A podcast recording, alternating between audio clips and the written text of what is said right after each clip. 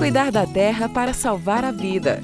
Um programa do Fórum Mudanças Climáticas e Justiça Socioambiental.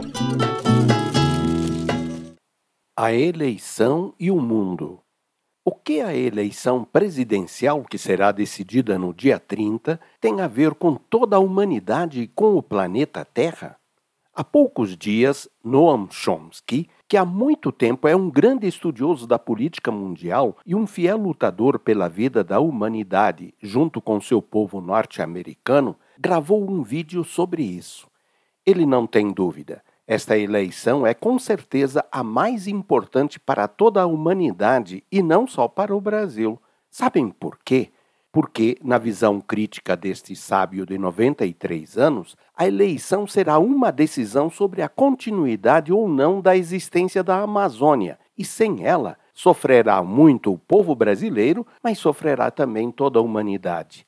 Ele afirmou com toda clareza que a eventual reeleição do atual presidente significará a continuidade até o aumento da escalada de destruição e queimada da floresta amazônica para fins econômicos de curto prazo. E isso levará rapidamente ao que os cientistas chamam ponto de não retorno, isto é, ao ponto em que a floresta não terá mais energia para manter-se viva e fonte de vida e isso apressará o aumento da temperatura, agravando a crise de água, com períodos de seca mais longos e, ao mesmo tempo, com enchentes, vendavais, granizos, piorando também as condições para a produção de alimentos.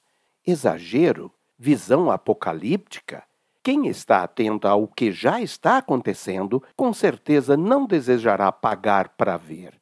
Quem, contudo, teima em tapar o sol com peneira e mantém muita gente enganada por meio da estratégia da repetição de mentiras através dos meios de comunicação, são, por um lado, os pouco muito ricos que preferem provocar a morte da natureza e das pessoas a mudar o seu modo de vida, e os radicais conservadores de tipo fascista, que servem a eles com suas políticas de ódio e de morte todas e todos que desejamos que nossos filhos e netos tenham possibilidade e condições de viver em nosso país e no mundo, só temos a alternativa de apostar no candidato que se opõe à continuidade do projeto político de morte implementado aqui nos últimos quatro anos e assumir o compromisso de exigir que ele salve a Amazônia junto com seus povos, por amor ao Brasil, a toda a humanidade e à Mãe Terra.